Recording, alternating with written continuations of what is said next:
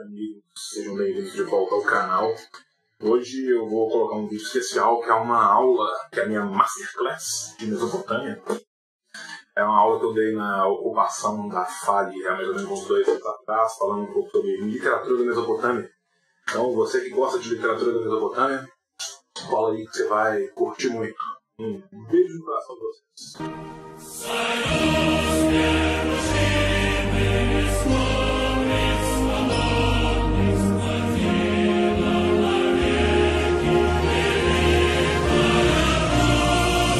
Como normalmente, mesmo dentro de as pessoas do departamento de clássicas, ninguém conhece Mesopotâmia, eu estou partindo do pressuposto que a esmagadora maioria de vocês tenha um conhecimento muito superficial sobre a literatura da Mesopotâmia.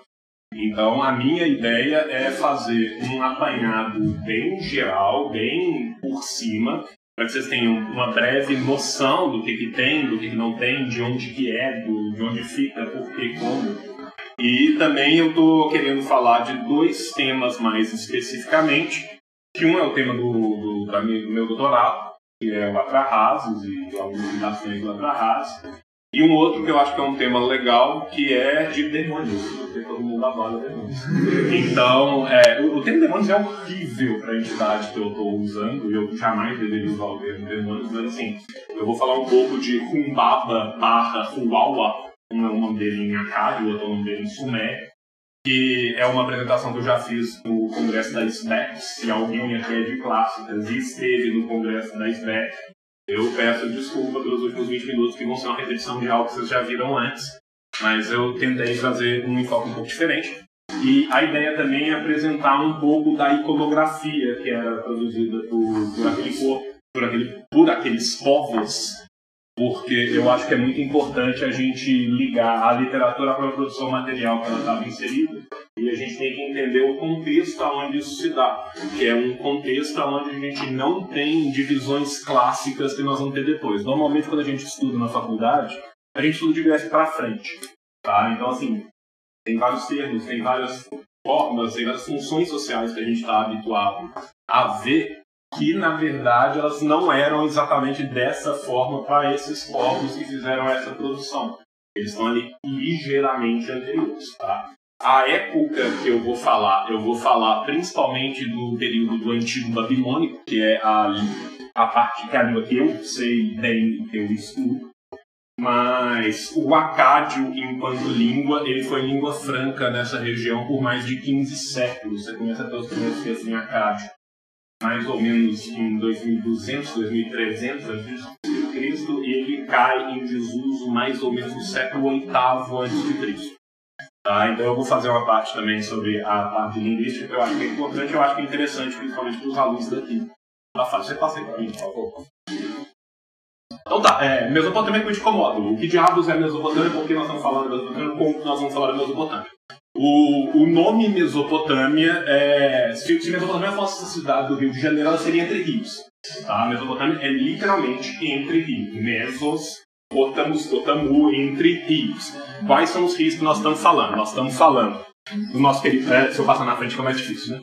Do Tigre e do Eufrates. Tá? Por que, que esses dois rios são tão importantes e eu vou me permitir dar uma aula de bicheiro enquanto eu fumo? É, esses dois rios são tão importantes porque a civilização que ali vai ser ensejada, ela só vai conseguir se estabelecer enquanto civilização né, no Caudal do Bronze por causa da engenharia hidráulica ligada a esses rios. Então eu sou historiador de formação e abandonei a história para fugir para letras, que é mais legal. Vou me permitir ser um pouco historiador aqui. O que acontece é que antes de eu conseguir desviar o curso dos rios para algumas planícies aluviais, onde eu conseguisse manter uma produção constante que permitisse o desenvolvimento de comunidades maiores, esses povos eram todos povos seminômicos. Isso significa que na época que eu estou falando, todos os povos que habitavam abandonaram o seminomadismo e viviam em cidades? Não. A grande maioria deles e a grande maioria dos povos que viviam nessa região continuavam sendo povos seminômades e você tinha conclaves que eram, é, com muitas aspas, cidades-estados que foram subindo e surgindo nessa região, uma conquistando a outra. E essa sequência de povos é o que a gente chama de Mesopotâmia. Então, assim, Mesopotâmia é uma designação geográfica, ela não é uma designação linguística, ela não é uma designação de um povo. Não existia o povo mesopotâmico. Se você for jogar Age of Empires, um novo, me disseram, eu ainda não joguei porque estava caro na Steam, que você tem a civilização, acho que mesopotâmica, e o chefe é Gilgamesh. Isso é completamente surreal, assim, isso não existia. E tinha vários e vários povos nessa região com línguas de matriz muito diferente.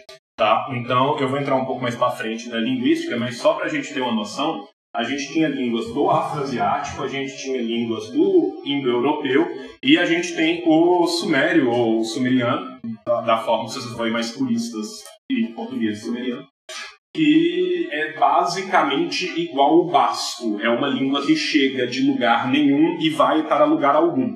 Tá? Não existe nenhuma outra língua que você consiga colocar num tronco junto com o sumério.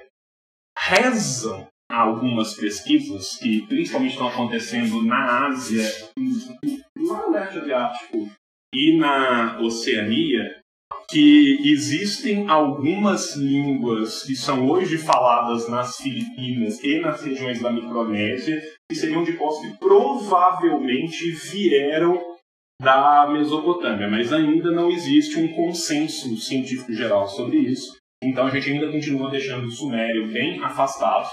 O que acontece é que os resquícios materiais que ficam desse cuneiforme, ele serviu tanto às línguas do tronco afroasiático, do semítico oriental principalmente, como também à língua do tronco indo-europeu. Então a gente tem Mitita, que é uma língua da, da época, que era uma língua indo-europeia.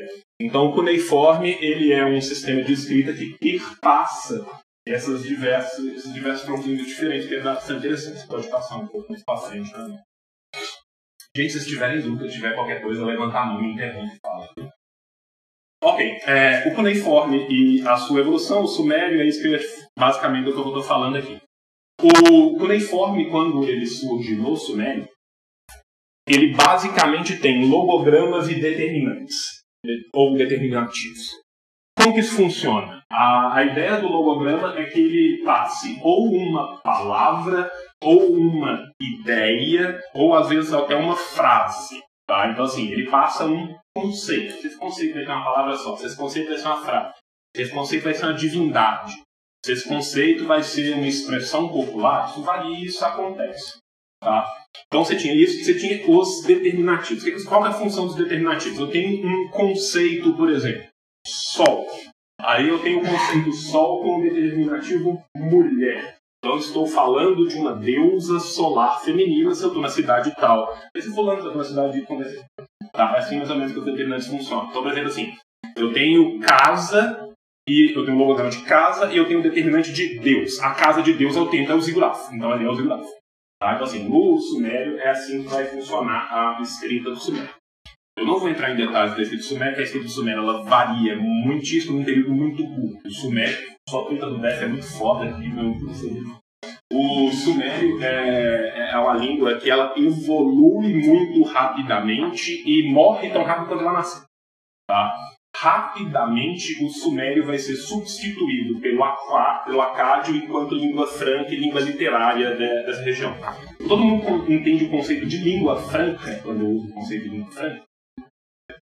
Para quem não sabe o que é o conceito de língua franca, língua franca é como se fosse a língua diplomática. Então, por que a gente tem tanta facilidade, às vezes, de recompor essa língua? Porque essa língua era usada em tratados diplomáticos de todos os povos da região, é usado em gestas de reis de todos os povos da região. O termo gesta é um termo um termo medieval, mas assim, nas histórias dos reis de toda a região. E esses tratados normalmente eles eram bilíngues ou trilíngues. Então, quando você vai recompor essa língua, você tinha um tratado em hitita e acadiano. Por exemplo, se os hititas fossem fazer um tratado com algum povo, alguma etnia caldeia qualquer. Você ia ter isso em, lá pro século VIII, você ia ter isso em aramaico, em, em acádio e em mitita, entendeu? Eles colocavam a língua franca como uma língua do meio, que servisse a todos, e escreviam cada um a sua versão, a sua própria língua. Então isso permite para a gente a reconstrução da língua. Tá? A, evolução do cuneiforme. Então você tem o sumério, que é essa língua separada, e aí você entra no cuneiforme semítico oriental. O cuneiforme semítico oriental ele passa a ser uma língua dez vezes mais complexa, impossível de trabalhar e apaixonante para aqueles que trabalham com ela. Por quê? Porque se eu tinha só logogramas no, no sumério, eu passo a ter fonogramas, mais os logogramas, mais os determinantes, e eu passo a ter homofonia e polifonia. Por quê? O, semítico, o acádio é uma língua do semítico oriental. O semítico oriental morreu, e hoje em dia a gente tem só o semítico ocidental com línguas vivas. Vocês conhecem muito bem as línguas vivas do semítico ocidental. Tá? Então, árabe, tá? é tudo língua do, do semítico ocidental. O semítico oriental ele morreu, ele morre na antiguidade. Tá? No semítico oriental, a pronúncia das palavras é muito diferente da pronúncia do sumério. Você tem aspiração constante do semítico oriental, você tem vários, várias coisas que você não tinha. Então, assim, é, é muito mais complexo a forma do semítico oriental do que do sumério. Então, por exemplo, assim, Gilgamesh é o homem mais conhecido de toda a região. Em sumério, ele não se chama Gilgamesh, ele se chama Gilgamesh. Então, assim, você vê a, a diferença da, da língua. Você não tem aspiração no sumério. Quando os acádios tomam o poder regionalmente, e isso acontece mais ou menos entre o século XXI e o século XX antes de Cristo, vai permanecer com algumas ressalvas até o século XVIII e XVII, a língua continua depois. Eles adaptam o sistema de escrita cuneiforme para a língua deles, que é uma língua do semítico oriental. Como que eles fazem para isso? Eles pegam algumas coisas que são muito marcantes da língua suméria. Por exemplo, assim, imagina os estrangeirismos que a gente usa. Anglicismos, galicismos em geral. É como se todos esses estrangeirismos, que são os mais marcantes da língua, fossem continuar sendo escritos em francês e em inglês, e o resto da língua fosse quebrada foneticamente. Tá? Então eles usam alguns logogramas do sumério, do sumeriano, para as coisas principais. Então, assim, o determinativo de Deus continua sendo, o determinativo de cidade continua sendo, de rei continua sendo, de rio continua sendo, de dilúvio continua sendo. E eles adaptam a linguagem normal deles de forma fonética. Como que eles adaptam? É, são, é um silabário. Você tem basicamente 72 sílabas para um conjunto de 580 signos. Tá? Então você tem vários signos que significam a mesma coisa e várias sílabas que têm o, que são pronunciados da mesma forma. Então você tem tanto homofonia quanto polifonia dentro dessa língua, mais um silabário adaptado, mais os, os logogramas que vêm do Sumério, mais os determinantes que ora vêm do Sumério e ora são criados pelo próprio Acádio. Então, traduzido Acádio é bastante complexo. Você tem que entender que um mesmo símbolo, às vezes, ele pode ter quatro ou cinco transliterações fonéticas diferentes, e quatro ou cinco símbolos diferentes podem ter a mesma transliteração fonética. Então, como você vê isso? Você vê isso por contexto. Tá? A reconstrução dessa língua é um trabalho hercúleo. Ele começa em 1876 com a publicação do Dilúvio Caldeu, pelo Museu Britânico, que é a primeira história do dilúvio, que é um pedaço do Atrahasis, que é o livro que eu estudo no, no meu doutorado. É, é muito fácil para a gente entender que o esquimó tem 15 palavras diferentes para falar de gelo. E que quando a gente traduz todas por gelo, nós estamos cometendo um crime contra a língua daquele povo. Da mesma forma é o pessoal dessa região com chuva, vento, dilúvio e qualquer outro tipo de fenômeno meteorológico que aconteça entre o céu e a terra. Tá? Então, assim, é impressionante a, a gama de possibilidades de compreensão que a gente tem dentro de palavras que pra gente são muito simples. Eu falo dilúvio, todo mundo entende. O abubu do, Acádio, ou abubu no, no, original sumério, ele tem uma. Ele, ele, é muito polissêmico, ele representa muita coisa, tem várias pequenas variações. Uma outra coisa que eu quero falar do sumeriano, só vou acender o cigarro, deixa que muitos linguistas é, consideram o sumeriano e aí, Bastante, tranquilo, Como uma banana sprache. Alguém que já ouviu a tese do banana sprache, das línguas banana? A, a ideia das línguas bananas é que línguas ditas primitivas, línguas primordiais, línguas muito antigas, elas tinham uma tendência à repetição de sílabas para coisas que eram muito simbólicas. Ou seja, antes daquelas línguas serem totalmente estruturadas num sistema escrito, existiam diversas vertentes dialetais locais e essas vertentes dialetais, dialetais locais teriam coisas em comum. Essas coisas em comum seriam as coisas que seriam mais representativas para aquele povo, suas divindades, seus grandes lugares geográficos, suas grandes formas políticas e coisas assim. Essas línguas que grandes traços repete. Então, quando você vai nos sumerianos, você vai ver o nome dos deuses, dos demônios, dos locais, eles todos repetem. Então, assim, Inanna, Abubu, Uwawa. Eles têm toda essa questão da repetição.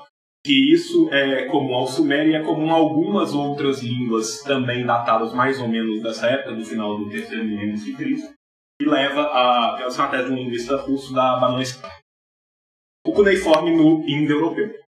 Quando o cuneiforme chega para os povos hititas, você tem uma terceira adaptação do cuneiforme. Então você tinha o cuneiforme original dos sumerianos, que era só os hologramas, você vai para ter o cuneiforme acádio. E a gente fala acádio, assim, ele tem várias pequenas vertentes regionais, e o próprio acádio, ao longo do tempo, ele muda muito. Então, assim, para quem faz formação em letras em inglês, se eu for ler Chaucer, é muito diferente de eu ouvir o Eminem. Então, assim, é a mesma coisa com, com o Acádio. Então, eu tenho o Paleo-Babilônico, ou o Proto-Babilônico, que vai mais ou menos do século XX a.C. até o 17, 16. Eu tenho o Médio Babilônico, eu tenho o Neo-Babilônico, e depois, lá para o século VIII, eu vou ter o Assírio. O Assírio já vai ser uma outra língua. Ele já vai começar a receber influência fenícia, ele já vai ter um alfabeto igual ao nosso, ele deixa de ser um, um e você tem toda essa evolução dentro do, do Acádio, que é chamado tradicionalmente também de Babilônia.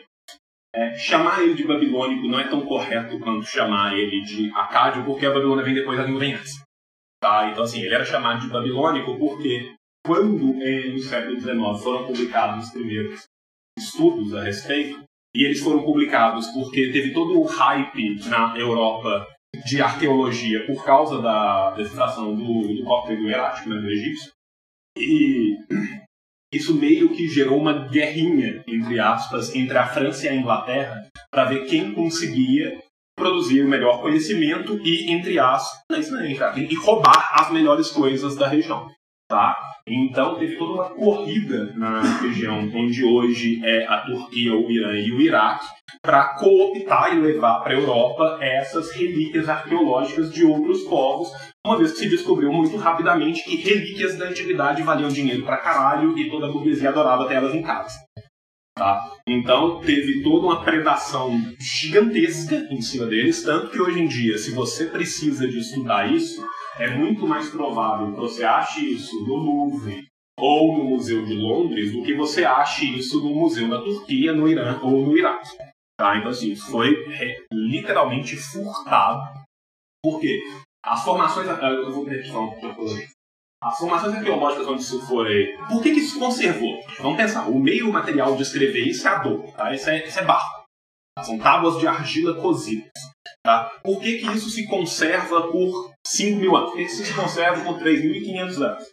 Porque o lugar é ridiculamente seco e não chove. Tá? Então aquilo ali fica. O que aconteceu foi que, com o tempo, onde eram essas construções da antiguidade, foi tendo sedimentação e tinham pequenas colinas aonde aquelas construções foram sendo escondidas por essas pequenas colinas de vegetação rasteira. Tem um, um cara que foi cônsul da Inglaterra, primeiro em. Foi primeiro na Turquia, depois ele foi entrando, depois ele foi até no, no Irã que ele conversando um dia com o local, ele tinha uma fascinação por línguas, ele aprendeu turco, ele começou a conversar com o local, ele estava passeando dos campos, e ele viu uma colina diferente. Ele falou assim, essa colina não parece que foi que é uma coisa natural, parece que é uma coisa feita pelo homem. Que porra é essa? Ah não, isso é um tel. Ah mesmo, o que é um tel? Não, tel a gente sabe que civilizações antigas estão ali embaixo. Ele, oi, desculpa, o quê? É... Não, é isso. As civilizações muito antigas estão enterradas ali embaixo. Ele, ah, que interessante, deixa eu ir ali rapidaço, pedir uma permissão de escavação do governo local e eu volto de madrugada. E foi assim que isso tudo foi descoberto. Inclusive, as técnicas de, da época não eram exatamente as mais primorosas, então isso chega na Inglaterra e depois chega em França em cachetas totalmente quebradas. Então, assim, eles não tinham a menor preocupação, quem estava descendo a picareta no hotel, de ir com a espátula tranquilinho para tirar a tábua inteira. Então, assim, Até hoje você tem no Museu Britânico de Londres mais ou menos uns. Eu, eu vou chutar por baixo uns 5 mil a 10 mil craters gigantescos, assim, de pedrinhas quebradas, que são todos os pedaços do livro que eu não tenho.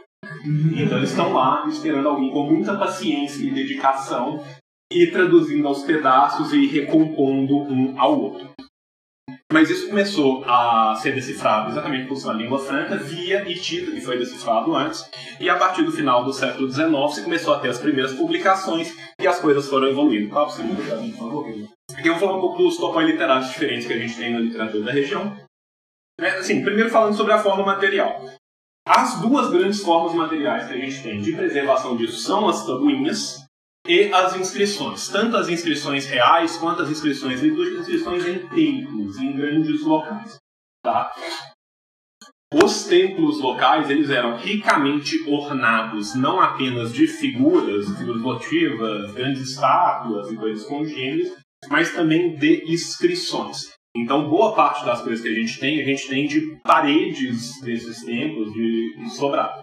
As outras são as próprias tabuas a primeira vez que a gente vai ter na região um esforço de fato concatenado para se juntar as coisas numa biblioteca gigantesca e falar assim, vamos pegar todo o conhecimento escrito que a gente tem na região toda e colocar num lugar só, vai ser com a Surbanipal, no século XII a.C., que a gente tem a tradicionalíssima Biblioteca de Assurbanipal, que foi o Tel Amarna, que Theo nem Amarna era o lugar onde foi encontrado.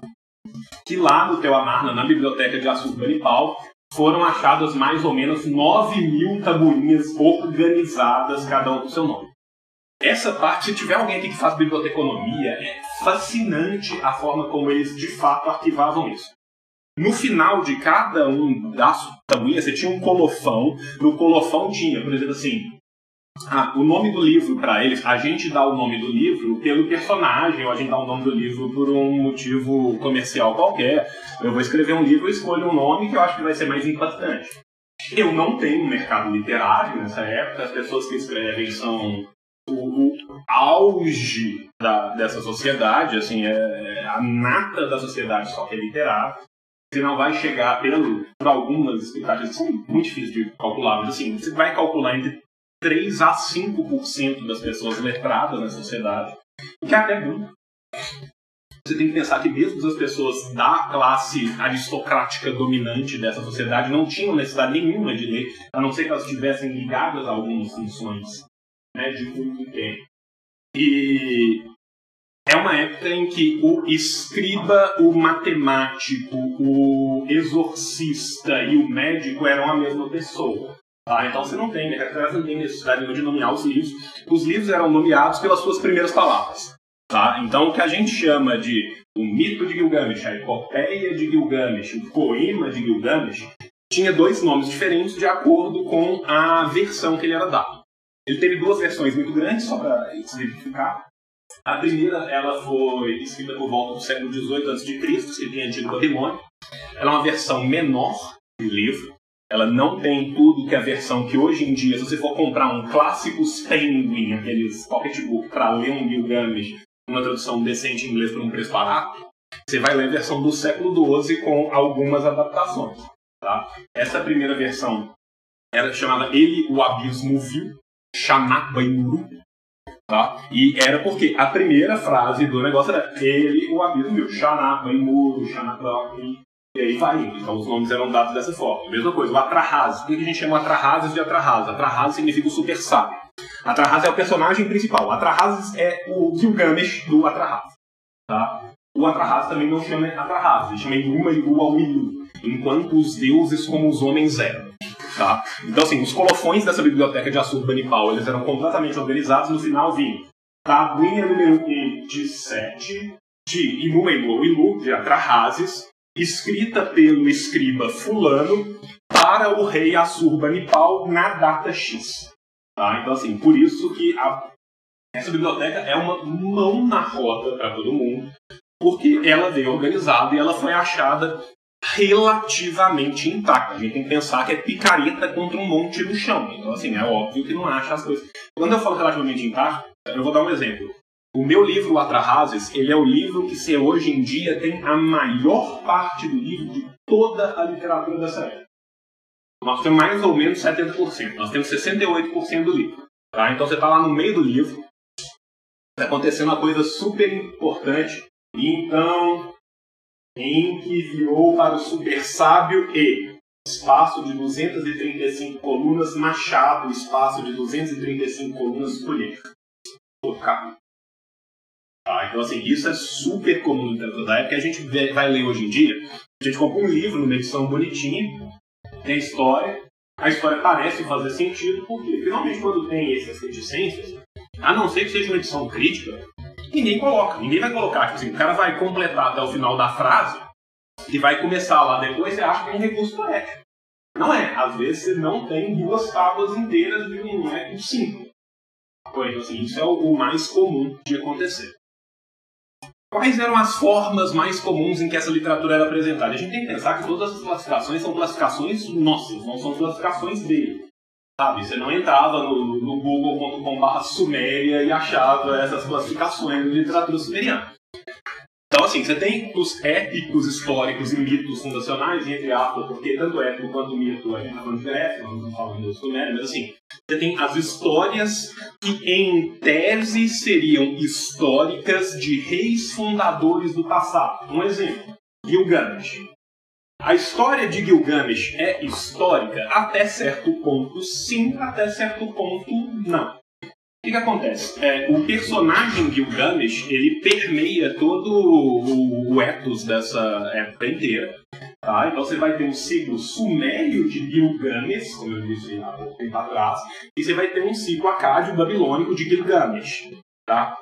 Em tese, você tem um documento, que é, entre aspas, de novo, um documento histórico, que é uma lista de reis da Suméria até Shuruppak que são os reis da Suméria antes do dilúvio.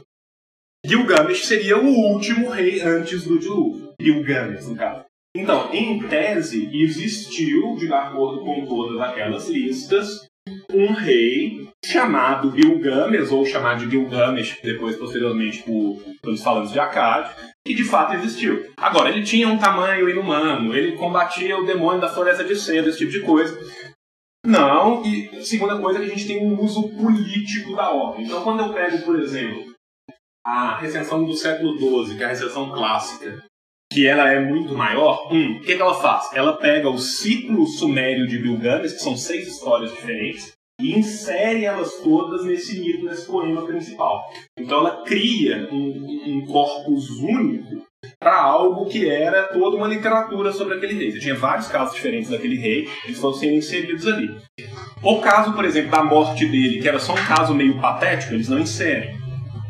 Enkidu, que é né, seu amado amigo e amante, ele é inserido com uma função completamente diferente na literatura acádica que ele tinha no ciclo sumeriano. No ciclo sumeriano, Bilgames é um rei citadino, ele valoriza os valores da cidade, é exatamente um embate de cidade e campo naquele momento, que é um momento de transição, e o Enkidu, na verdade, seria o seu servo, um homem da corte. Já na, na recensão babilônica, a gente tem exatamente o contrário. Enkidu representa as forças da natureza e ele vai ser civilizado por Sharintu Shamha.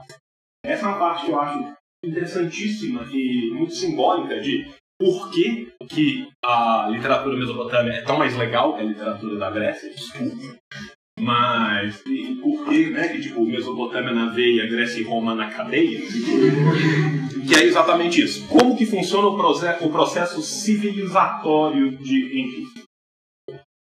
O pessoal da época era um pessoal tão legal que quando eles duplicaram a sua capacidade de colheita, eles diminuíram a metade a sua capacidade de trabalho. Eles duplicaram a colheita. Agora, em vez de cada ramo, em vez de gerar dois brotos, gera quatro. Então nós vamos trabalhar metade e vai continuar gerando dois, todo mundo continua comendo e a gente descansa mais. Essa era a mentalidade daquele povo. Tá? Eles viam o valor da vida exatamente no que a vida tem de melhor. Eles viam o trabalho como uma necessidade de manutenção que deveria ser aplacada de todas as formas possíveis. Inclusive, quando eles dobram a sua capacidade de colheita, eles criam um segundo ano novo e partem o ano deles no meio, para eles terem duas festas de virada de ano. Tá? Melhor povo do mundo. Tá? Charinto Shamha é um nome muito simbólico. Harim é um, um, tipo de prostituta ritual, é, e quando eu uso o termo prostituta, não é o termo prostituta na nossa concepção odierna, tá? As prostitutas, e, e não existe outra palavra pra gente traduzir mas sim, as sacerdotisas hieráticas que transavam por dinheiro, é, elas eram, elas tinham uma função fulcral nessa sociedade, elas eram completamente respeitadas e elas eram completamente necessárias para a sociedade, porque elas tinham um papel civilizador na sociedade. Um homem era considerado apto para se tornar um homem naquela, naquela sociedade, uma mulher era considerada apta para se tornar uma mulher, a partir desse processo civilizatório que era transava caralho, beber e comer pão. Tá? Então, quando Enkidu vai ser civilizado, ele passa sete dias e sete noites com essa prostituta ritual, cujo nome é prostituta prostituta. Tá? Basicamente, Harim Dushan é, é um tipo de uma sacerdotisa ligada ao sexo e outro tipo de alta sacerdotisa ligada ao sexo.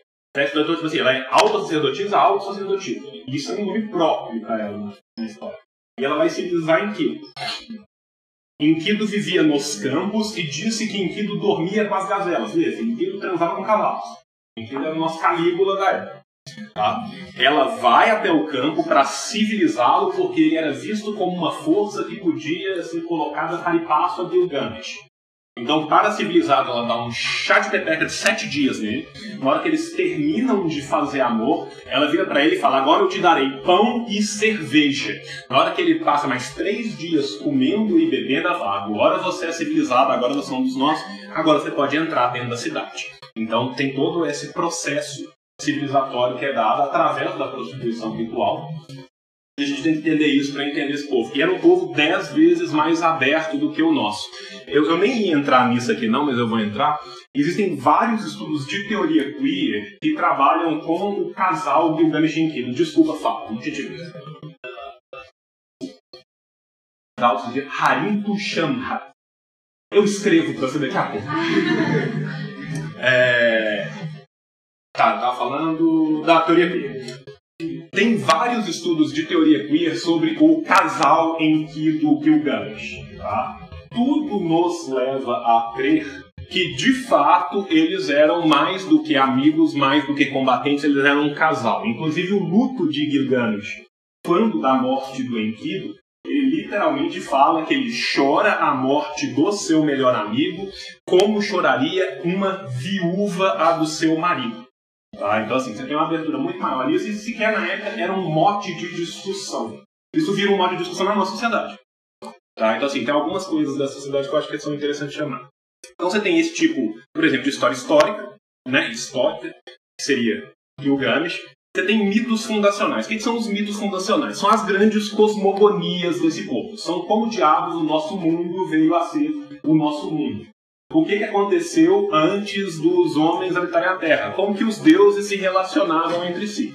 Você tem todo um tipo de literatura que é sobre esses mitos cosmogônicos. O Atrahasis, que é uma história do dilúvio, ele é também um mito cosmogônico. Ele e o Enumelish. Tá? Os dois falam da formação cosmogônica desse mundo, dos seus deuses e da sociedade. Só para vocês terem uma pequena ideia de que eu acho fascinante da sociedade é o seguinte: é, os homens eles são forçados a trabalhar para os deuses, porque os deuses não gostam de trabalhar. Tá? Por que, que os deuses criam os homens? Os deuses tinham os primeiros deuses, que eram, deuses que eram os Anunnakis. Quem vê History Channel conhece muito bem. Que são os alienígenas do passado. E tinha a segunda geração de deuses, que eram os Igigi os Igigi eles trabalhavam para os Anunnakis. Os Anunnakis ficavam em funções rituais, em funções políticas, enquanto os Igigi, cada Igigu, ficava na, na função do labor. Um belo dia, os Igigi, como um todo, cansam de trabalhar. Falam, não, não mais não. se, se fode E aí eles decidem, os Anunnakis, matar um Igigi e com o sangue dele e o barro, olha se vocês já ouviram essa história antes em algum lugar, com o sangue deles e o barro eles criam os homens para que os homens trabalhem. Só que os homens começam a se reproduzir muito e eles começam a fazer muito barulho à noite e os deuses dormem no céu que é de feito de água. É um detalhe, ter carro do céu é água, não é, não é céu. Mas eles dormem em cima dos homens e está fazendo muito barulho. E o sono dos deuses é perturbado, então os deuses decidem mandar um dilúvio para diminuir o número de homens, para que eles façam menos barulho e eles possam dormir em paz. Na hora de mandar esse dilúvio, um dos deuses não acha isso uma ideia tão boa, e ele desce, e tem uma assembleia dos deuses antes, eles falam assim, olha, nenhum dos deuses pode avisar os homens que isso vai ter, não. Tá certo? Ninguém pode. Ele falou, tá, então não pode avisar os homens. Não, os homens não podem avisar. Aí beleza. Aí ele vai e desce, chega na casa do Super Sábio e fala, oi Super Sábio, aqui é o Deus. Então, eu não vim te avisar não, mas eu vou trocar uma ideia com a sua porta. Porta! Vai ter um dilúvio, porta. Porta, vai matar todo mundo, porta. Porta, se eu fosse você, porta, eu construía um barco. E ficava dentro desse barco, com minha família, com alguns animais, de ouvir a história em algum lugar. E, e, basicamente é isso. Então, assim, existe o aviso dos deuses e é assim que os super sábios se salvam. O super sábio se chama Utanapistinruku, né? Que é um nome super comum na Suméria, os José da Suméria. Não, brinca, não, é um nome super comum.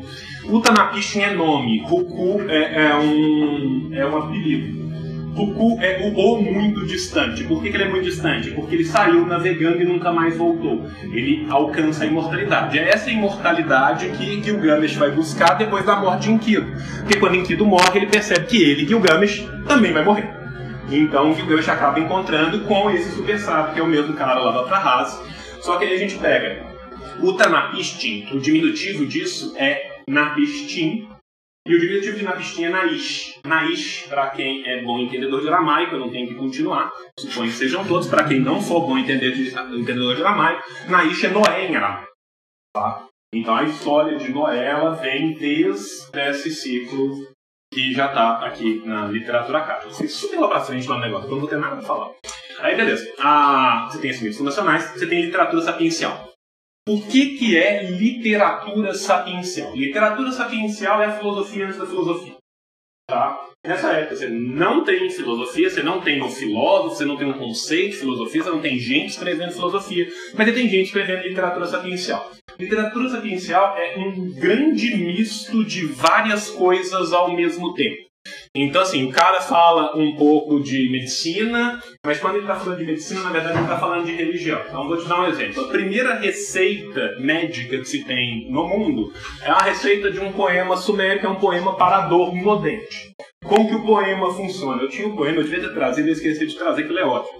Mas é mais ou menos assim. Quando o bebê não dorme à noite, ele está incomodado pelo espírito de possessão Shanipa não sei o quê. O espírito de possessão Shanipa não sei o quê ataca o crânio do bebê. Para aplacar o espírito de possessão Shanipa não sei o quê, você pega uma folha e passa no dente onde tiver branquinho, que é onde a raiz está nascendo. A receita de dor de dente. Só que ao mesmo tempo, isso é uma expulsão ritual de um demônio. Então o escriba ele era médico, ele era matemático, ele era exorcista, ele era tudo. Tá? Isso é literatura sapiencial. Você tem hinos, lamentações e encantações que são coletâneas que vão surgir principalmente lá para o século XI, X, IX, que são quando você tem as primeiras grandes recensões. Ou seja, depois de Assurbanipal, a galera fala: essa ideia de fazer uma biblioteca, essa ideia de reunir o conhecimento é ótima, facilita demais, a gente tem um lugar onde tem tudo. Vamos sair andando de templo em templo. Cada templo tem o seu livro sagrado com suas encantações, com as suas, com suas lamentações, com as citações. Vamos compilar isso num grande livro gigante e vamos manter na nossa capital. Então aí começam as compilações de hino. E por fim você tem a literatura científica. O que a gente chama hoje de literatura científica são basicamente os tratados sobre administração pública, agrimensura, engenharia hidráulica, matemática e coisas congêneres. Porque, por exemplo, assim, para esse povo ficar vivo, É, uma coisa que eu vou falar um pouquinho mais. Deixa eu ver quanto tempo eu tenho pra ver. Eu que vou falar um monte de coisa. Vou falar porra nenhuma, tem mais 5 Mas uma das coisas que esse povo faz muito bem é viver de acordo com os ritmos da natureza que o cerca. E ali, inundação é uma constante. Tá? Então, assim, o conceito de dilúvio para eles não é inundação. O conceito de dilúvio para eles é a tempestade que gera que é uma inundação, que faz com que a água caminhe sobre a terra enquanto a tempestade mantém-se fazendo barulho. O dilúvio acaba no exato segundo que a tempestade para de fazer barulho. O dilúvio não acaba quando a água volta. Porque a água ficar em cima da terra, onde eles normalmente habitam, é algo comum que acontece todo ano. Tá? Então, para eles, o dilúvio acaba no exato segundo que acabou o barulho. Porque se acabou o barulho, os deuses não estão mais com raiva. Tá? Então, essa é a concepção do dilúvio deles. Beleza, essas são as literaturas, passa pra frente aí pra mim. Porque tem muita coisa. Ó, o Atrahasis eu vou falar super rápido. Eu já falei das ligações com o Pentateu, da, da questão do do Noé, da questão da literatura do dilúvio. A figura do super sábio, é, esse ultranapista em ele era um cara que decidiu viver numa cabana longe da civilização, só que ele tinha todos os conhecimentos daquela civilização. Ele era um cara mais velho, ele já tinha todos os conhecimentos da civilização e foi para longe. Tá? E ele era visto como uma figura meio que antagônica aos poderosos locais e ele tinha uma ligação com os deuses. E é exatamente essa ligação dele com os deuses que vai fazer com que ele se salve desse dilúvio. Ah, o Abubu e a sua função. O Abubu que eu estou falando é exatamente o dilúvio. O dilúvio ele tem toda essa função nessa sociedade. Então, assim, o dilúvio ele tem uma função que é ao mesmo tempo cosmogônica e escatológica. O dilúvio ele traz o fim do mundo e ele traz a renovação do mundo pelo seu fim. Tá? Então, o dilúvio ele é o Esraton, mas ele também é o cosmogônico. Então, assim, ele, ele destrói e renova esse mundo. Tanto que ele é um fenômeno anual. Tanto que o ano novo é exatamente isso. A gente tem que pensar aqui que nós estamos estudando um povo que tem uma concepção cíclica de tempo. Tá? Basicamente, a gente teria ao longo da história três grandes tipos de concepções temporais. Você tem povos que têm uma concepção cíclica, ou seja, as coisas vão se repetindo num eterno mito do eterno retorno, Eliade, assim, entende? É o ritmo natural ligado ao campo.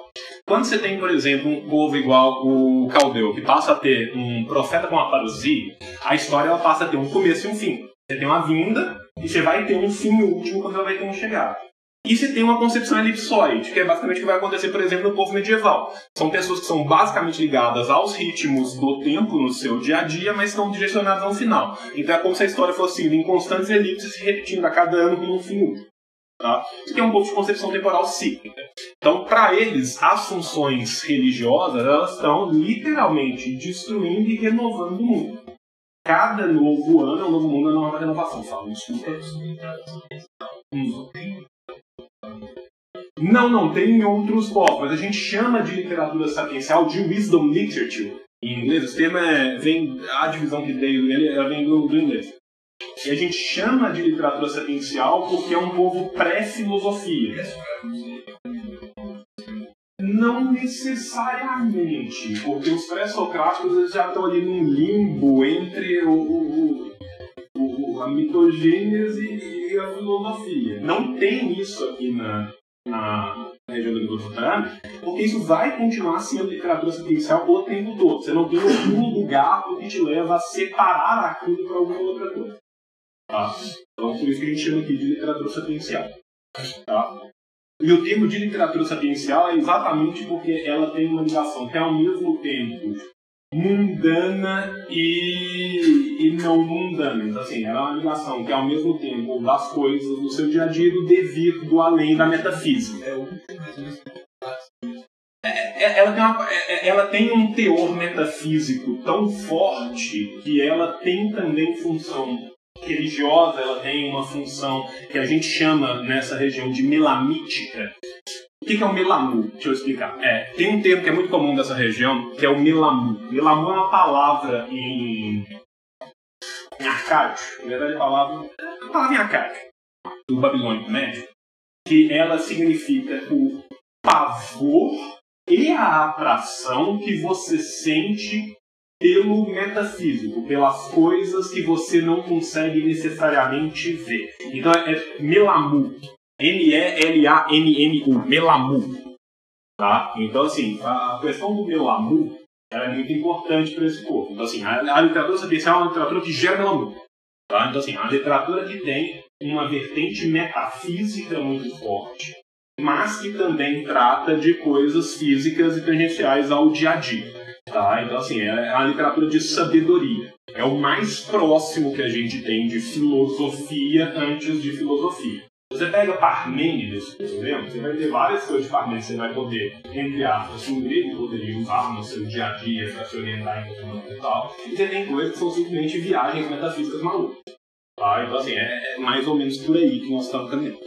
Eu acho que ela parte um pouco do pressuposto de intertextualidade, que pega determinadas formas de literatura e agrega numa forma só, para que isso seja explorado nesse contexto metafísico que você está citando. A, a, gente tem que entender, dentro de fenomenologia religiosa, que esse povo, a gente está falando de um homos religiosos, tá? A gente está falando de um povo em que eles são a, a, eles não, não existe questionamento nenhum por parte desse povo da veracidade de tudo que é mitológico, de tudo que é cosmogônico. Bom, a gente fala que isso são mitos cosmogônicos deles, eles viam isso como a sua história. Tá? Então você tem que pensar que quando eu falava, no, quando eu Inclusive, esses livros tinham função ritual. O Enuma Elish, que é o livro que fala como que os deuses primeiramente se reuniram, como que eles criaram o mundo e tudo mais, ele era lido uma vez, duas vezes por ano, durante o festival de Ano Novo. Tá? Então, toda vez que o ano ia começar de novo, que aquela sociedade ia começar de novo, eles voltavam na sua história e eles consideravam isso como ó, história. Você não tem um questionamento de, ah, esses deuses existiram, esses deuses não existiram. Entendeu? Isso era uma questão histórica. Não, não. Não, não. É igual eu te falei com o negócio da receita. A receita para dor de dente, ela tem um fundo que é completamente científico, literalmente. Aquela raiz aplicada naquele lugar várias vezes, ela tem um princípio ativo qualquer que funcione em aplacador da criança. Só que você não simplesmente coloca a raiz. Você coloca a raiz fazendo uma encantação, usando uma máscara. Essa máscara tem uma inscrição ritual. Entendeu? Então, assim, não tem essa separação. Pode passar aí pra mim, Paulo.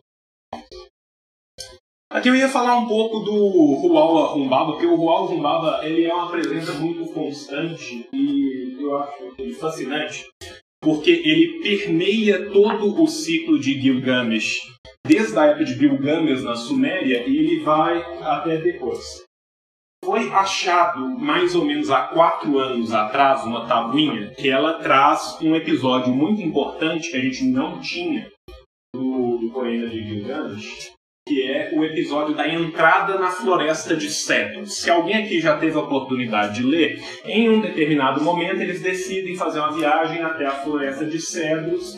E quando eles chegam nessa floresta de cedros, você tinha um buraco gigantesco no livro. E você só tinha depois eles encontrando com um Baba, que era o espírito, o demônio é, o ser metafísico tomava conta daquela floresta, enfrentando eles e matando Rumbaba para voltar com o Cedro. É exatamente essa morte de Rumbaba, que é quase que a híbris dele, que eles não tinham necessidade nenhuma de matar Rumbaba, eles foram admoestados pelos deuses para não matar Rumbaba, que depois vai causar a morte de Enkidu, que por sua vez vai causar toda a questão dramática de Gilgamesh entrando em contato com a sua própria morte, tentando buscar uma resposta da sua própria morte. A gente não tinha isso, tá? Como que isso foi achado?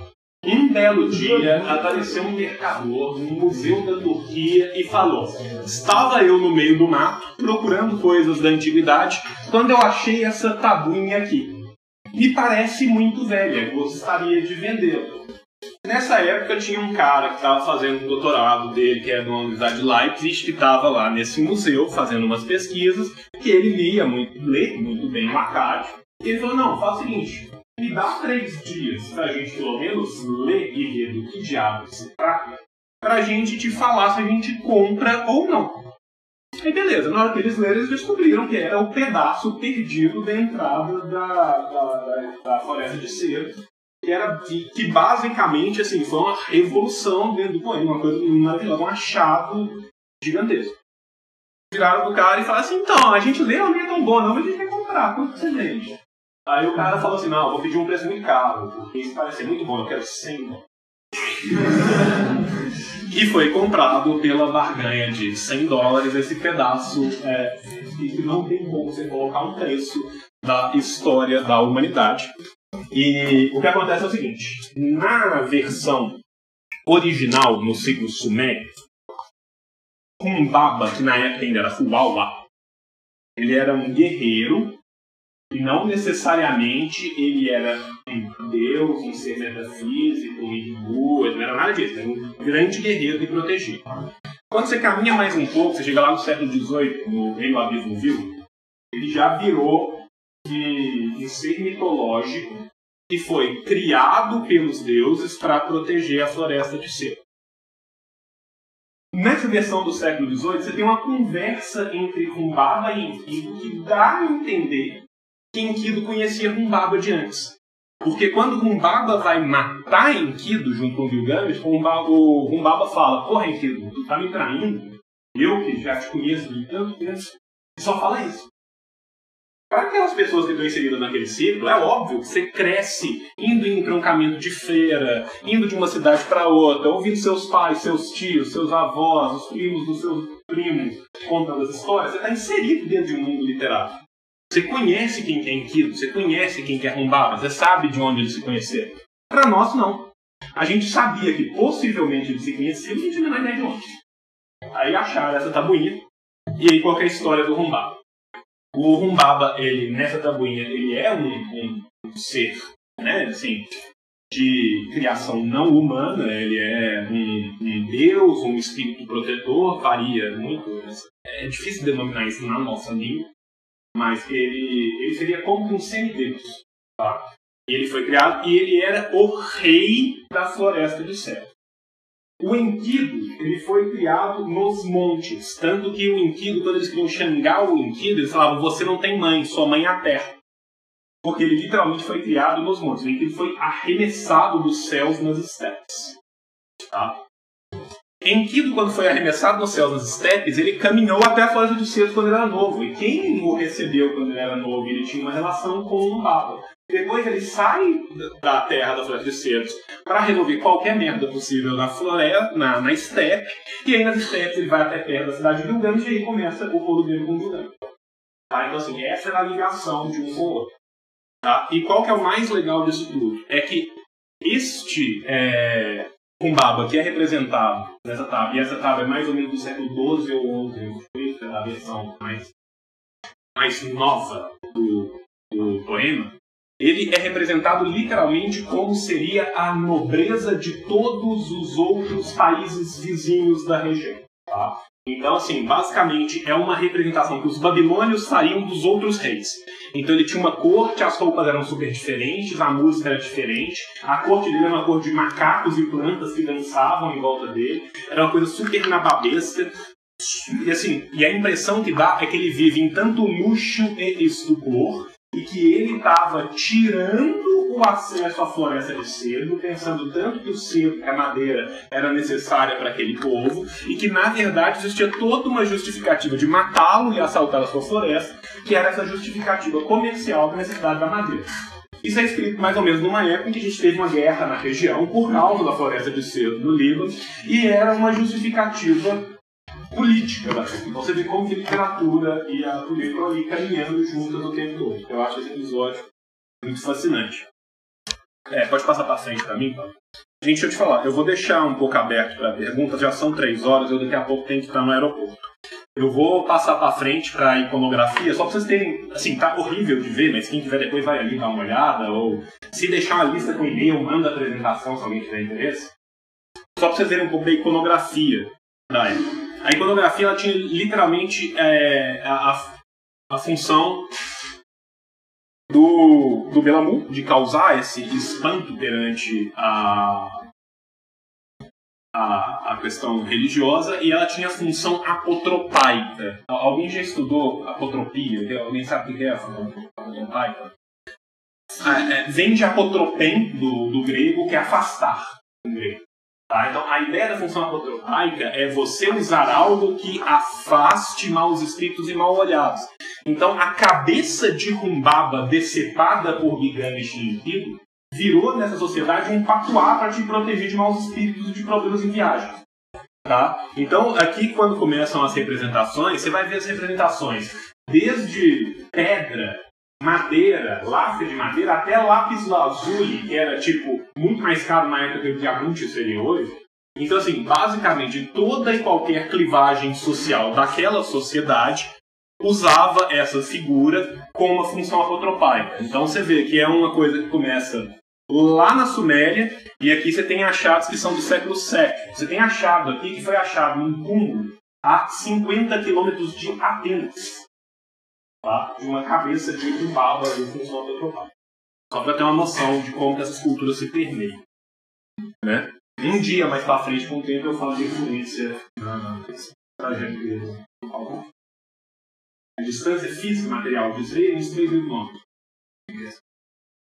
De onde o centro da Mesopotâmia de, de, de adoração até a Hélade dá uns 1.600, 1.700 quilômetros. Da pontinha da Mesopotâmia até aqui, aí dá mais. Mas assim, não dá mais de quilômetros, dá, dá quase mais. Isso surgiu por um túmulo de um soldado, tá? Que foi um soldado. Isso foi no século VII, foi um soldado que foi.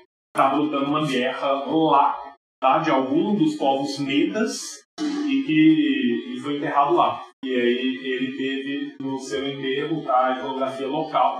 Que tá, o túmulo dele é escrito em, em assírio e tem, e tem a iconografia de um bárbaro. Pode passando as, as fotinhas aí, tá vendo? Aqui, ó, esse aqui é de terracota, aquele último era de pedra. Pode passar. Esse aqui é feito de concha. Esse aqui é feito de lápis lazuli. Porque.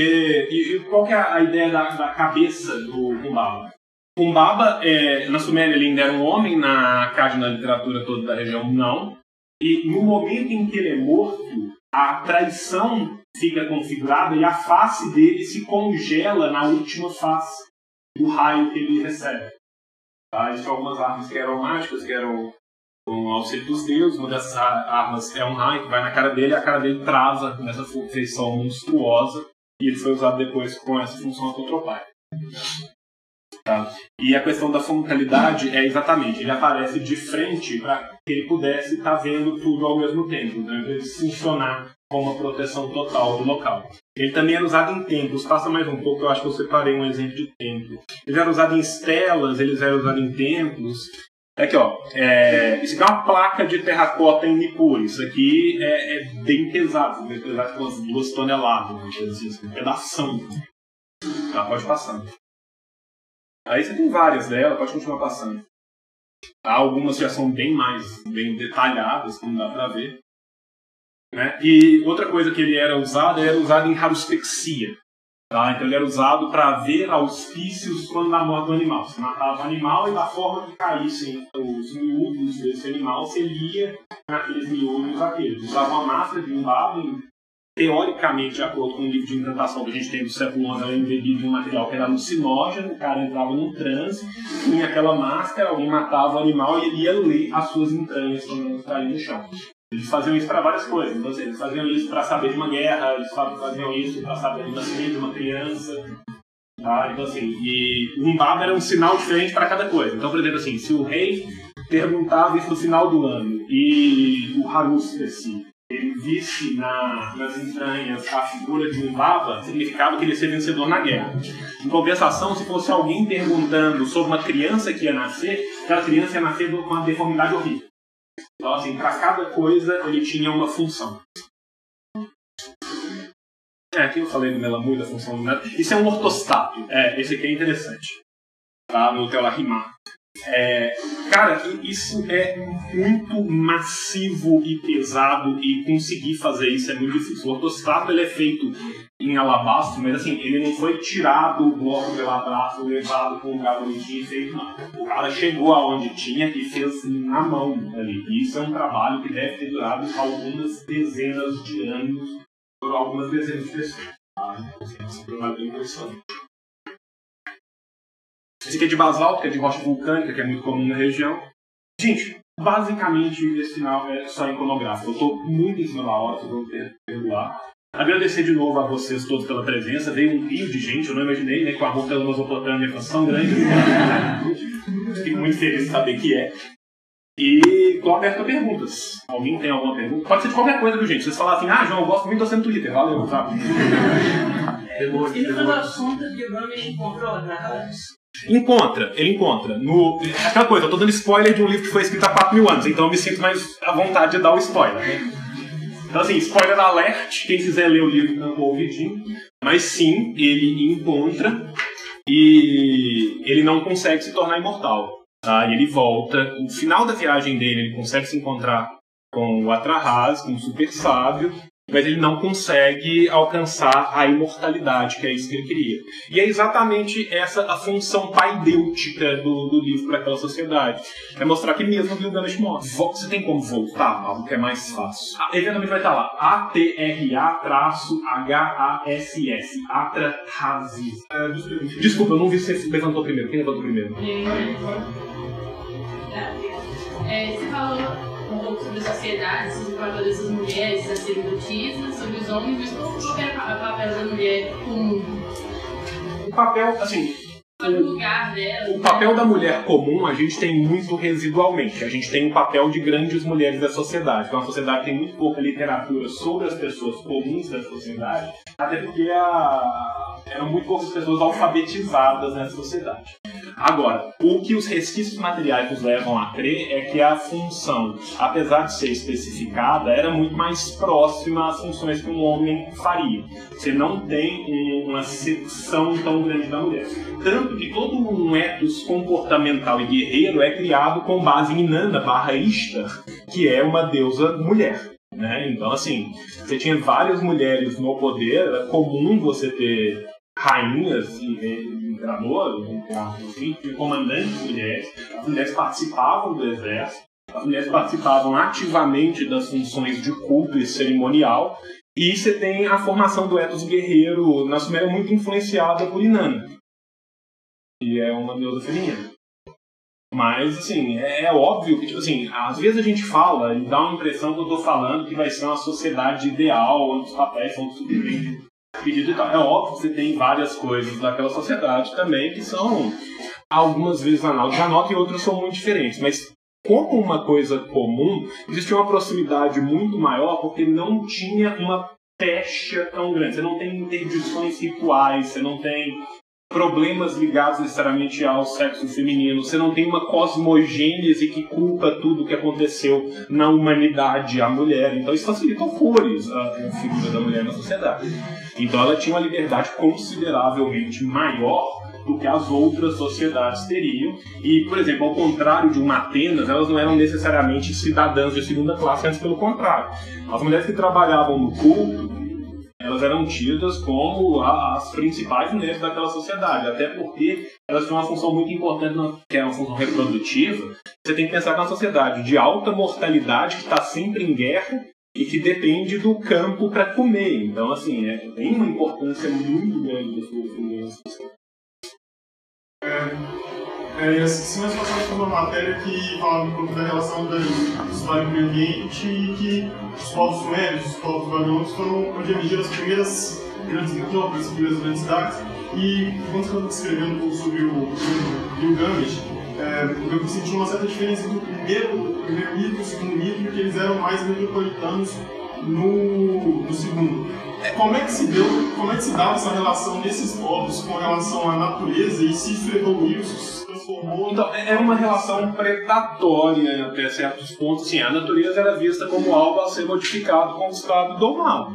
Só que, como era a maioria dos povos. A questão é o seguinte: na Suméria, você ainda está numa época de transição muito mais próxima do pastoreio coletivo, onde você tem a necessidade de reafirmar a figura citadina sobre a figura do homem que vivia na estepe. Então, no ciclo de Bilgames, o Enkidu ele não é um homem da estepe, o Enkidu ele é um palaciano, ele é um homem da corte. O Gilgamesh, quando ele, o Gilgamesh sumeri, quando ele vai combater outros reis, muitas vezes ele usa de subterfúgios, ele engana, ele é um cara que tem uma inteligência, uma perspicácia, que é uma questão muito mais ligada a uma questão citadina e palaciana do que vai ser depois. Quando a gente tem a figura de Enkidu, a gente tem quase que uma revalorização da força da steppe. Você tem meio que tipo assim, num primeiro momento de transição, eu dou uma valia muito grande para a questão cidadina contra a questão né, da vida mais menos evoluída para aquelas pessoas que estão escrevendo na steppe. E nesse segundo momento, o Enkidu ele tem uma importância muito grande naquilo. Agora você tem que entender que ele só passa a ter essa importância e só passa a se tornar o par de Gilgamesh a partir do momento que ele é civilizado. Então você ainda vê que quem escreve isso é quem está na cidade. A gente tem que pensar quem está tá escrevendo isso. Então, por exemplo, assim, essa versão do Gilgamesh, que é a versão clássica, é escrita por um escriba chamado Sinlek Unini, cuja família dele era uma família de escribas há quatro séculos. Tá? Você tem traços materiais dessa família de escribas. Ele, quando ele está escrevendo isso, ele está escrevendo sentado num palácio, ele é um homem de alta erudição, ele teve acesso a todos esses livros, ele está escrevendo algo para ficar na história, e ele tem um intuito político envolvido naquilo, ele está envolvido nas intrigas glacianas, ele está envolvido nas guerras que aquele povo está tramitando, e quando ele fala da importância do homem da estepe desde que civilizado, ele está falando para aqueles habitantes que também estão ali na estepe, que vão eventualmente ouvir esse livro, que isso vai ser livro ritualisticamente, nos festivais, todo mundo vai para dentro da cidade. Então, mesmo se eu morasse nas estepes, nas regiões indômitas em volta da cidade, em alguns momentos rituais eu iria para dentro da cidade. Tá? Como é que a cidade funcionava? A cidade era basicamente dividida em três.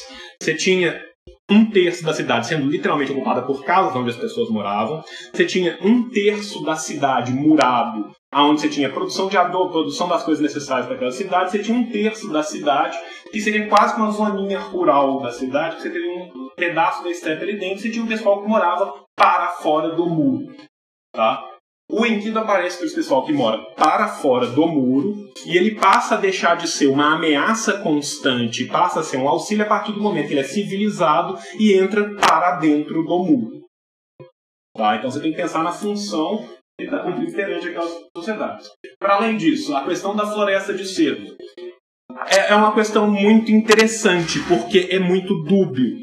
É, é, é aberto a uma interpretação muito dúbia. Por quê? Eles são punidos por destruir o cedro gigante da floresta de cedro, mas ao mesmo tempo eles precisam de se apropriar dos cedros da floresta de cedro para fazer as coisas que eles precisam. Tá? Então, por exemplo, assim, a comunicação no templo que levava aos deuses, vamos tirar uma porta. Tá? Os, os sacerdotes falavam com uma porta. Essa porta ela era normalmente construída de uma árvore gigante. Eu não construo uma porta de uma árvore gigante sem derrubar a árvore gigante. Ao mesmo tempo, eu estou sendo punido pelos deuses que tinham um guardião da floresta por ter derrubado a árvore gigante. Quando você pega as partes que a gente ainda não tem tradução, 90% delas são botânicas. A gente tem certeza que eles estão se referindo a questões botânicas. Então a questão botânica é muito importante para eles. Boa parte do livro que a gente ainda não tem tradução das palavras em acádio é tipo assim: o cara tá perto de uma floresta ele fala, ah, além da árvore Brubbles, eu vi a árvore Xindinunga, e também a flor Abituzu, e também a árvore não sei o que, e também o, o, o mato não sei o que. Então, assim, eles têm uma preocupação em. Cada uma delas tem um nome, eles sabem quem elas são, eles sabem o que elas precisam, eles precisam daquilo para sua medicina. Então, assim, é uma relação meio dúbia. Agora, eles não têm problema nenhum em se utilizar daquilo. Só que, às vezes, a utilização daquilo é interdita e acaba re realizando, trazendo alguma função. Você falou que você tinha uma segunda pergunta, eu respondi as duas. Cara, não é difícil de fazer. Tem uma. Já que é irônico, mas é verdade. Tem uma menina que fez uma. Até, até de doutorado dela sobre combate. Tá? Ela é, é da Universidade de Nova York. Ela coletou literalmente toda a iconografia já feita por Humbaba que sobrou na humanidade. Tá? É uma tese de mais ou menos umas 380 páginas e deve ter umas 200 páginas só de iconografia sobre Humbaba. Essa menina é designer. é designer gráfica. Eu não sei como que ela foi parar em isso, mas ela aprendeu a casa, ela fez tradução e tal, e, e ela defendeu a tese do doutorado dela sobre isso. E eu sei que ela faz reproduções dessas coisas. Então, assim, provavelmente. Oi. Primeiro que, além de ética, eu também faço história. E eu tenho uma matéria de antiguidade oriental. E a gente tem. Vocês estão tendo matéria de antiguidade oriental até agora? Não. Ah, tá, por isso. E aí a gente tem portamente em Mesopotâmia, a gente tem premissas e textos em cinco meses. E tipo assim, quando você mandar esses textos, assim, uma cidade que a gente gosta, né? À vontade. E, e como ele, tipo assim, no caso da história deles, eles perguntaram se ele podia pessoa de fé, e ser antes, qual que é a justificativa? A a justificativa não é copior, é muito simples. É- Não, eu, eu tô sendo muito cruel e, e, e ateuzinho militante. Eu vou, vou, vou fazer de uma forma mais correta. A justificativa é que, in- inseridos num contexto de uma vivência oral, aonde essas histórias eram passadas oralmente de povo a povo, numa sociedade onde a esmagadora maioria das pessoas não era letrada, essas histórias foram sobrevivendo durante séculos e séculos e séculos, em cada entroncamento de feira, em cada caravana que ia de uma cidade para outra, e isso perpassa aquele ethos todo daquela região. Tá? Então você tem motes comuns que são típicos de uma região. Tá? Isso é a justificativa disso continuar. Tá? A gente que estuda isso acredita que o Pentateuco tem muito de suas histórias baseadas em Chupac, no Atrahas, em Enumeres, mas isso não é necessariamente uma coisa assim, sete rabinos judeus malignos se trancaram num lugar e falaram qual história que nós vamos copiar para tirar esses vagabundos da história. É, é uma questão de oralidade, principalmente. Isso realmente perpassa e, e é comum. E além disso, a gente tem que pensar que são todas línguas do ramo semítico. Tá? Então, assim, o, o nome ser um diminutivo é, é só mais um traço que mostra que aquele povo está todo imiscuído no mesmo caldeirão. Vai, vai. O zigurate, o parada de que no, no andar mais alto é mais próximo céu, é o portal do céu. Quem habita lá é visto como um deus por ser um ancião ou é realmente A questão é a seguinte, no- na verdade, você tinha um sacerdote que habitava os Zigurates, mas no último andar, tecnicamente, ninguém habitava os Zigurates. Quem habitava os Zigurates era o próprio Deus. O Deus morava na cidade. E quando as pessoas falavam, o Deus mora na cidade, não é uma questão tipo assim, ah, ele mora porque ele mora no meu coração, eu acredito. Não, ele mora, ele mora ali e ele está atrás daquela porta. Só que só quem pode abrir a porta é o grande sacerdote. A porta fica fechada. E eu acredito que ele está lá. Entendeu? Então, assim, em o último andar, você tinha essa porta de comunicação, tá? E só quem poderia entrar ali era o alto sacerdote em funções rituais. Tá? Então, assim, em tese, quem mora ali é o próprio Deus. Ali era a casa de Deus mesmo, fisicamente. Os deuses eram deuses da cidade. Tá, então, tipo assim, o templo de Inanna, o templo de Ishtar em tal lugar. Ishtar mora ali. Você vai te mandar uma carta pra Ishtar, é pra lá. Assim mesmo. Se eles tinham econômico definido. Tinha. Assim, eles é um termo muito grande. Né? Tipo assim, Mas tipo assim, sim, eles tinham, eles tinham como mensurar algumas trocas, mas assim, eles tinham notações, tá? Aí já entra uma área de história econômica deles que é, que é você me desculpa, tem um professor da, da USP que é maravilhoso sobre isso. Ele dedicou a vida dele a trabalhar com casamento, transmissão de imóvel e esse tipo de coisa. Ele poderia te falar isso de cima e embaixo. Eu realmente não posso. Eu sou muito ignorante da área. O que, que eu posso te falar é, eles tinham notações contábeis, eles tinham notações jurídicas. Então você tem leis de Shinunas, tem várias leis aonde eles tinham definido como que, isso- como que essas relações iam acontecer. Eles tinham cortes que podiam intermediar essas relações se tivesse algum problema. Eles tinham notador, eles tinham contador, eles tinham, assim, alguém era o contador daquele povo. Você tinha escribas que faziam a contadoria daquelas coisas. Então, assim, eles anotavam. Você tem livros e livros de anotações, tipo assim, no celeiro real temos nesse ano X mil tamas, não sei quantos quilos disso. sei- Então, assim, você tem. Tá? E, e, assim, agora, tipo assim, eles tinham um sistema financeiro igual o nosso, não necessariamente.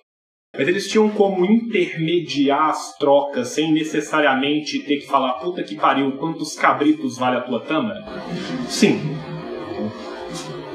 É, o homem fazia também esse processo. Sim. Não, tipo, você está falando assim, se tinham prostitutos masculinos que faziam isso. Sim, você tinha. Você tinha, você tinha prostitutos acessórios que faziam. Eles não necessariamente eram. Eles não necessariamente performavam a mesma função social da mulher. A ideia é que a mulher já, ao, ao ter a, a, a semente no seu ventre, ela já tinha, ela já nascia com essa capacidade de civilizar. Tá? Então, assim, você não tinha necessariamente que ter, tipo, o go-go boy que civilizasse a mulher, para que ela, por sua vez, civilizasse o homem e, e assim em diante. Tá? Então, normalmente, a prostituição ritual era feminina, mas não necessariamente feita só por mulheres.